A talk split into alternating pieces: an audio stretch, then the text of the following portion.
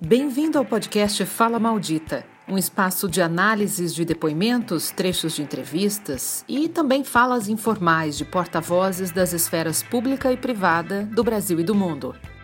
Para mim é um prazer ter você aqui. Eu sou Áurea Regina de Sá, jornalista com uma pós-graduação em comunicação pública e um doutorado em andamento com uma tese sobre media training.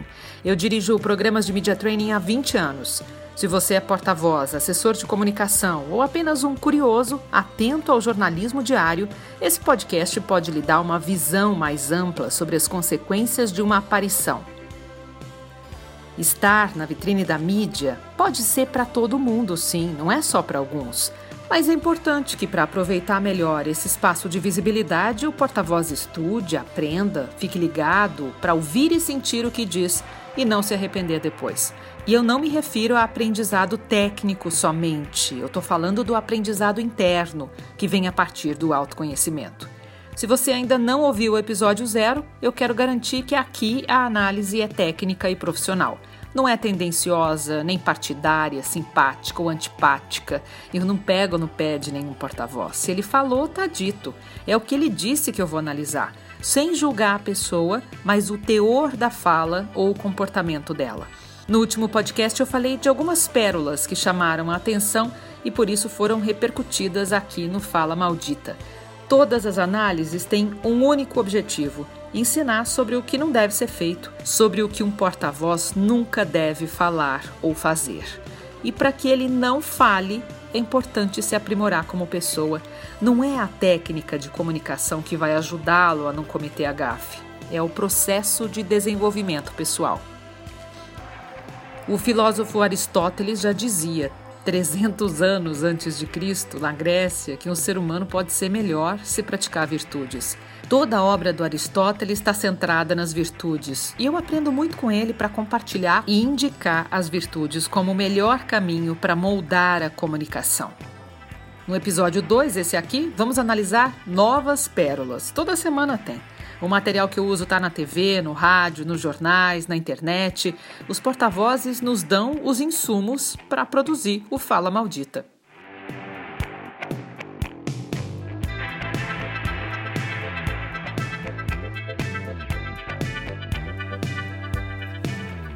Um dos grandes assuntos da semana, na esfera política, foi a tal reunião ministerial em Brasília. Depois de entregar a fita ao Supremo Tribunal Federal, o presidente disse à imprensa que não havia na gravação a palavra Polícia Federal. É claro que ele quis dizer o nome Polícia Federal, porque aqui tem duas palavras. Mas com a transcrição do vídeo ficou claro que ele disse PF.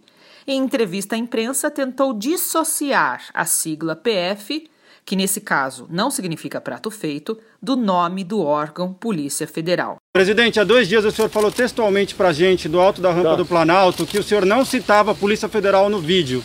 Por que, que a transcrição traz a Polícia Federal e o senhor passou a uma informação equivocada para a gente? Duas letras, PF. É Polícia Federal. Ô, cara, ô, cara, tem a ver com a Polícia Federal, mas é a é reclamação PF no tocante ao serviço de inteligência. A transcrição da AGU está correta, presidente? Está correta. Nessa mesma entrevista que ele concedeu na porta do Palácio da Alvorada, como faz quase todos os dias, ele disse uma frase que mostra bastante o desconhecimento de um porta-voz. Ouça. Na sequência, o senhor falou é, que vai interferir ponto final. O que é que significa? Não. Eu não vou me submeter a um interrogatório para de vocês. Eu, vou, eu espero que a fita se torne pública para que a análise correta venha a ser feita. Bolsonaro usou o termo interrogatório, que não se aplica ao formato de entrevista jornalística. Interrogatório é um recurso usado por policiais, agências de inteligência para conseguir informações úteis, e isso pode envolver algumas técnicas, que vão desde o desenvolvimento de um relacionamento entre o interrogador e o interrogado até a tortura. Portanto, a entrevista jornalística não é interrogatório. Mas talvez essa seja a sensação do presidente quando ouve uma pergunta de um jornalista. Ele se sente pressionado, encurralado e talvez por isso encerre algumas entrevistas quando o calo aperta. Vamos lá, sem interrogatório, outra pergunta aí. Não, presidente. Ou a reclamação minha, não, vou acabar a entrevista. Não vem com palhaçada aqui, é palhaçada que você está fazendo. Não vem com palhaçada aqui. Tem uma expressão que cabe muito na relação fonte-jornalista, que é quem não deve, não teme. Quem não tem rabo preso, quem não tem pendência nenhuma e está em dia com as suas obrigações, não tem por que se esquivar de uma entrevista ou ser agressivo com o jornalista. Usar de ironia e rispidez só revela insegurança por parte do entrevistado, além de ser uma postura totalmente equivocada. Também porque, quando o entrevistado fala com o jornalista, na verdade ele está falando com o público. Quer dizer então que esse é o tratamento que ele dá para o público? Na relação executivo de empresa privada e o público que essa empresa atende, é importante lembrar do seguinte: quando a marca que ele representa anuncia um novo produto ou serviço, quer falar com o público, certo? Se lança uma campanha, fica disponível para entrevistas, não é assim? Mas na hora da crise, muitos fecham as portas como se não devessem satisfação nenhuma. Ah, que feio! Para ser construída uma relação de confiança, é fundamental que exista transparência. Nenhuma relação se fortalece sem transparência, sem verdade. Isso mostra uma falta, uma ausência da prática de tolerância. Aliás, eu falei sobre isso na minha participação semanal na CBN Curitiba sexta passada. Toda sexta de manhã eu tenho um espaço ao vivo lá para falar sobre comunicação pessoal. Se você quiser acompanhar os episódios, tá tudo no meu site em aureareginadesá.com.br barra CBN. Tem os áudios que eu faço para a CBN Curitiba e também para a CBN Belém. Ainda nessa edição do Fala Maldita, eu vou analisar alguns trechos da entrevista do ministro da Educação, Abraham Weintraub, na CNN, na última sexta-feira. Tem bastante coisa para comentar, pode ser muito útil para o aprendizado de quem dá entrevistas para a imprensa. Quando a gente fala em deslizes, em entrevistas jornalísticas ou em aparições, em qualquer situação, não precisa exatamente ser na relação com a imprensa. Estamos falando em reputação. Ela pode crescer ou ser mantida caso o porta-voz tenha bom desempenho, ou pode cair se uma fala detonar uma crise.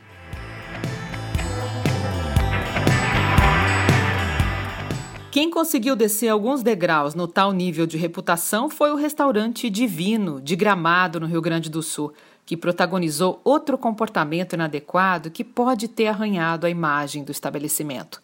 Num vídeo que viralizou, um grupo de garçons aparece simulando o carregamento de caixões com garrafas de espumantes sobre os ombros, no mesmo dia em que o Brasil registrou 11 mil mortes pelo coronavírus. Dando risada, eles cantam, dançam a música daquele grupo de animadores de funerais de Gana, país da África, onde, bom, lá o enterro de alguém é sinônimo de festa, não é de tristeza. Além disso, as imagens mostram vários clientes sem máscaras de proteção e se divertindo junto com a exibição dos garçons. Quatro dias depois, tarde, aliás, na conta do restaurante no Instagram, a direção publicou uma nota de repúdio ao ocorrido e pediu desculpas. Muitos dos comentários mostram a decepção de clientes e a promessa de nunca mais voltar lá. Quanto ao tempo de quatro dias, que eu disse que é muito longo, para a publicação da nota é tempo demais. O ocorrido foi no sábado, dia 9, e o restaurante só falou com o público na quarta-feira seguinte, quarta passada. Esse período é mais do que suficiente para que várias especulações aconteçam. Alguém pode pensar que o dono do restaurante compartilha do mesmo sentimento, da brincadeira dos garçons e até incentivou. Outros podem achar que o restaurante está agindo com descaso, especialmente com as famílias que perderam alguém nessa pandemia, que o estabelecimento quer mais é que a economia gire e não está nem aí para as pessoas. Percebe? Quando não há uma comunicação, quando ela é ausente ou é truncada, equivocada, dá margem para todo tipo de especulação. Por isso é importante ser rápido, proativo e demonstrar respeito ao público. Por causa dessa brincadeira, o restaurante agora tem mais uma crise para enfrentar e vai ter que reconquistar a confiança dos clientes. Podia ter passado sem essa. Com a classificação número 4 de 5 pontos no TripAdvisor, o Divino foi retirado de um guia de viagens. O editor da publicação fez a seguinte nota, aspas, o arroba Viage na Viagem acaba de retirar esse restaurante do seu guia de gramado. Pedimos desculpas aos leitores por já termos indicado esse restaurante algum dia. Fecha aspas. Nesse caso aqui, teoricamente ou oficialmente, os garçons não são porta-vozes do restaurante. Se o divino aparece na mídia, quem vai dar entrevista é o dono, o gerente. Mas o garçom trabalha lá, ele representa o restaurante. Por isso, o comportamento, o pensamento e as falas têm que ser coerentes com os valores do próprio restaurante, como deveria ser em qualquer empresa. Se isso não tiver em harmonia, a crise pode acontecer. O interessante é que, na nota publicada pelo Divino, a direção diz que a cena, a dancinha, aconteceu no momento em que o gerente saiu para comprar um produto que estava em falta. Quer dizer, os subordinados não sabem se comportar se o gerente não estiver olhando para eles? Essa não é só uma falha operacional, não. É uma falha de liderança também. Bom, nesse exemplo eu citei a incoerência, que é um outro motivo para que o porta-voz e a marca apareçam de forma equivocada. E eu vou te dar outros dois exemplos que mostram o pensamento descolado da ação. Eu vou trazer novamente aqui para o nosso exercício, para o nosso estudo, o presidente da República. Ele que produz falas e ações que provocam crises quase que diárias. Eu falei sobre isso numa aula online que eu dei para os alunos do terceiro ano de marketing da USP na semana passada. Nós discutimos o papel do porta-voz em situações de crise e o pano de fundo foi, claro, a pandemia que tem exposto negativamente muitas pessoas. Mas eu não vou repercutir agora uma fala do Bolsonaro relacionada ao coronavírus. Essa é mais antiga, mas voltou a circular nas redes sociais na última semana. Num dos programas do horário eleitoral, durante a campanha dele para a presidência, Jair Bolsonaro disse: Nenhum presidente é maior do que o seu ministério. O segredo para bem administrar o Brasil é você botar as pessoas certas nos ministérios certos. O que vem sendo feito ao longo dos últimos anos? O presidente indica os seus ministros de acordo com interesses políticos partidários. Tem tudo para não dar certo. Qual é a nossa proposta? É indicar as pessoas certas para os ministérios certos. Por isso, nós não integramos o centrão, tampouco estamos na esquerda de sempre. Vamos escalar as pessoas certas, porque assim você poderá, de verdade, ter saúde, educação e segurança. Nesse trecho tão curtinho, de alguns segundos, tem dois pontos para a gente trabalhar aqui no Fala Maldita. O primeiro é que ele mostra que daria autonomia para os ministros, e não é o que está acontecendo. Essa semana tivemos a queda do segundo ministro da Saúde durante a pandemia, exatamente por interferência do presidente. Tá claro que ele não deixa o médico, o ministro da Saúde, trabalhar, porque as decisões do responsável pela pasta são contrárias aos desejos do presidente. Em outro ponto desse áudio, que está no vídeo exibido na campanha, Bolsonaro diz que não está integrado ao Centrão. Ele diz que não se alia a esse grupo de deputados que participam de um bloco considerado informal na Câmara e que reúne partidos de centro e centro-direita, que, dependendo da matéria, se articulam para votar da mesma maneira sobre determinado projeto. Se você acompanha as notícias sobre política, sabe que não é isso que está acontecendo. Então, o que a gente percebe na fala do presidente? Uma incoerência.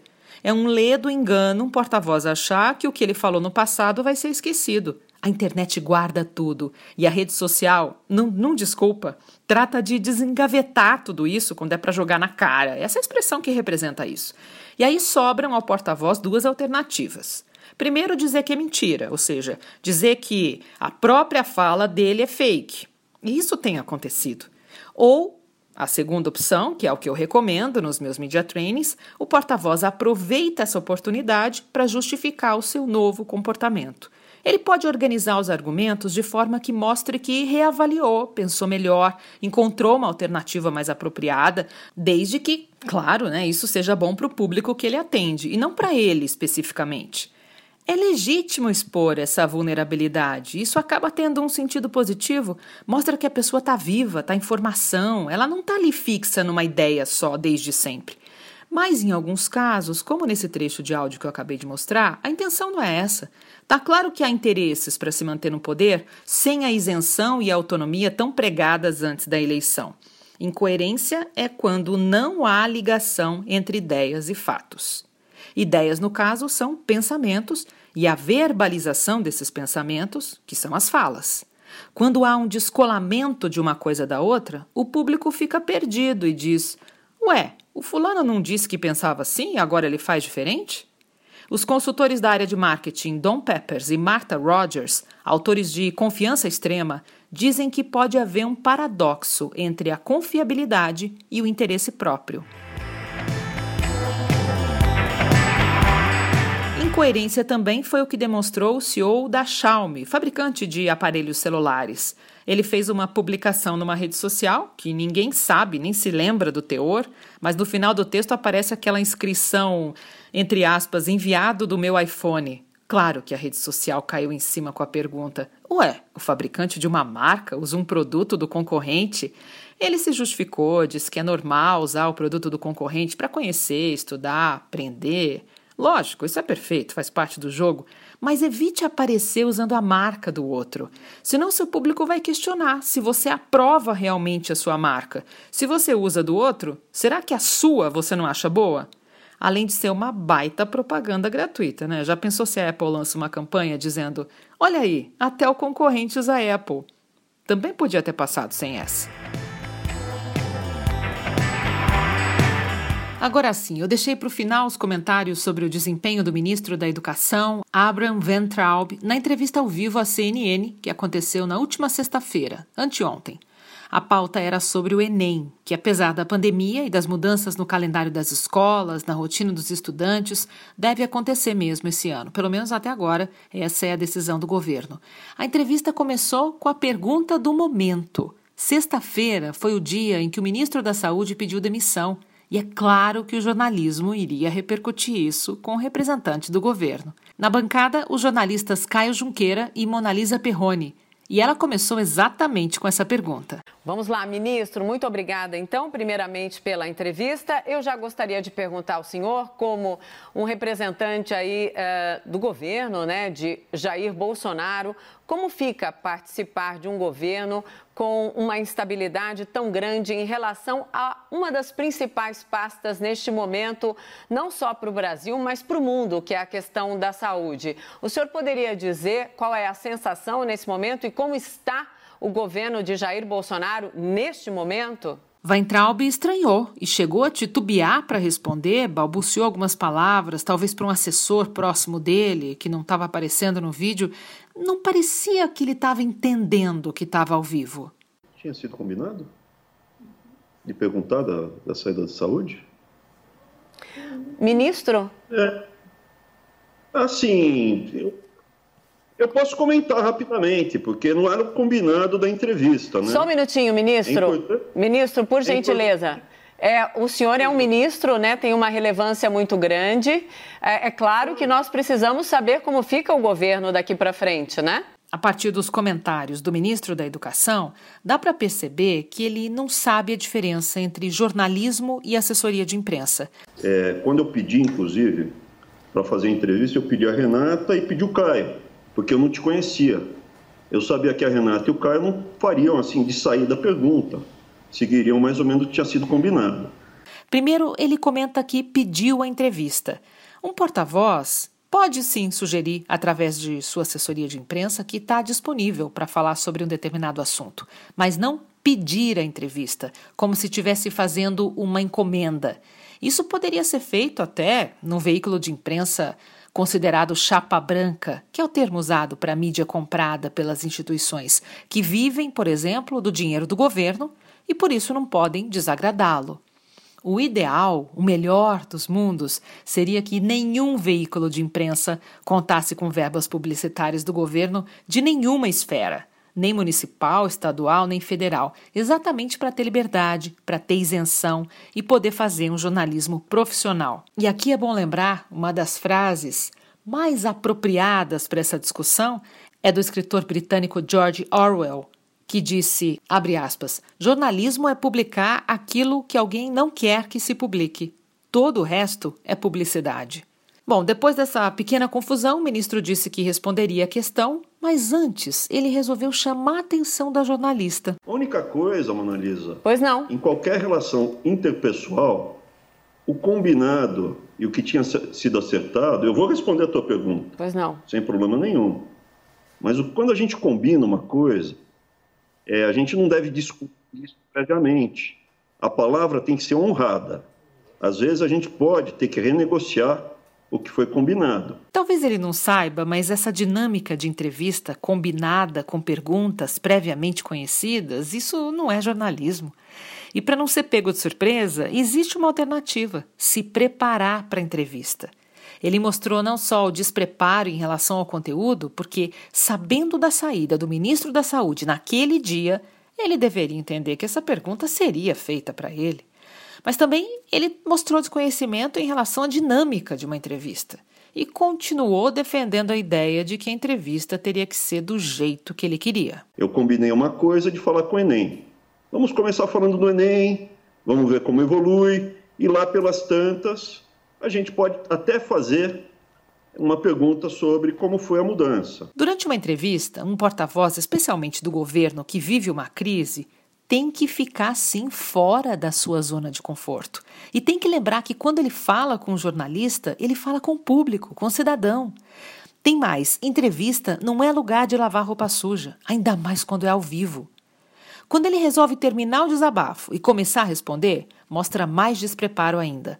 Weintraub diz frases muito sinceras que não cabem nesse momento, como essa aí. O ministro Tais, eu tive um contato muito rápido com ele, eu até comentei, você vai pegar um rabo de foguete aí, ó.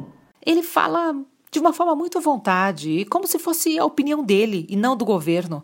Um porta-voz nunca fala em seu próprio nome, mas sempre oficialmente. Outro ponto relevante dessa entrevista não é exatamente uma fala, mas o comportamento de oferecer respostas muitíssimo longas. Para você ter uma ideia, a entrevista durou 19 minutos e os jornalistas só conseguiram fazer três perguntas mais de seis minutos para cada resposta. Se ele não tivesse perdido os quatro minutos iniciais para discutir se iria responder a pergunta sobre a saída do Taish ou não, poderia ter dado mais informações. É importante lembrar que a entrevista é uma conversa entre duas ou mais pessoas, não é uma palestra. No episódio 2 do Fala Maldita, os exemplos mostraram intolerância, incoerência, falta de preparo, e eu também usei a expressão quem não deve não teme. Você vai ouvir ainda muitas vezes isso por aqui. Os trechos de áudios mostrados são dos portais UOL, BOL e CNN. O livro que eu citei, Confiança Extrema, é da editora Campos. Para saber mais sobre comportamento como base da comunicação e entrevistas jornalísticas, leia Backstage, um dos meus livros sobre media training. Você encontra o livro físico e o e-book em aureareginadesá.com.br barra loja. Acompanhe também o canal arroba Fala Maldita no Instagram. E agora tem um outro canal, o Media Training BR, no Face, uma página que eu lancei há poucos dias com orientações educativas sobre o treinamento de mídia. Para falar comigo, tem o e-mail falamaldita@aureareginadesá.com.br. Eu estou disponível também em qualquer uma das redes sociais, tá? Te desejo uma ótima semana. Domingo que vem eu estou de volta com mais um episódio do Fala Maldita. Se você está gostando do material, indique para porta-vozes, assessores de imprensa, profissionais de marketing, relações públicas que podem se orientar por aqui. Tchau, obrigada!